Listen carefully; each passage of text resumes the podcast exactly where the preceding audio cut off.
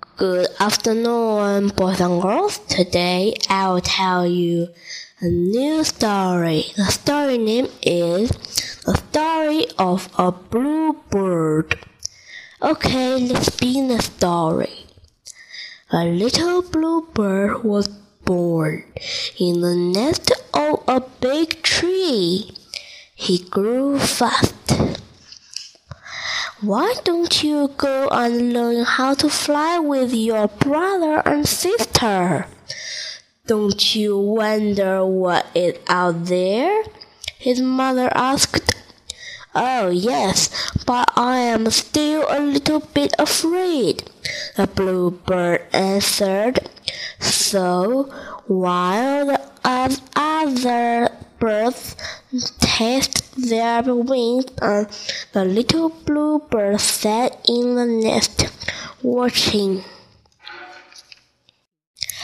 At night he couldn't sleep, imagining what might be out there beyond the trees. Mama, Mama, what is out there? he asked. Nothing, she said. Now go to sleep. Nothing? He wondered, and he couldn't stop thinking about it. The next morning, the little bird was gone, and everyone wondered what had happened. Nothing, nothing, where is nothing? The little blue bird thought had he walked away from his nest in the big tree? Is nothing high or is nothing low? Is nothing here or this nothing there? What does nothing look like? There was no one to ask, so he kept on going. He came upon a pool of the blue pool. Blue water. It looked like nothing he had ever seen before, but he didn't know if this was the nothing he was looking for. What are you looking for? Someone asked him. Nothing, he answered, surprised. Oh, come with me, said the green bird, and the blue bird joined him. Suddenly, a flock of colorful birds came flying by. What are you looking for? they asked. Nothing, the green bird answered. Oh, come on with us, they called and the green bird spread his wing and fell up.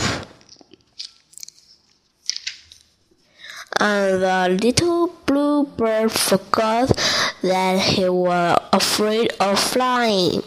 He too spread his wings and flew up to enjoy them.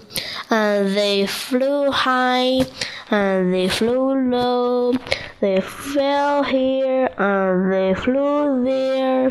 How wonderful it is to fly, the little bluebird thought. Where have you been? That have you seen?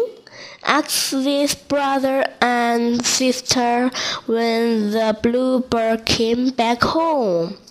What happened to make you fly so well? asked his mother. Nothing, said the bluebird. Happily fluttered his wing. Tell us, tell us all about it, said his brother and sister. Come with me, said the bluebird. And they flew high and they flew low, they flew here, and they flew there, they flew everywhere, all together. The end. Goodbye. Thank you for the listening. See you next time.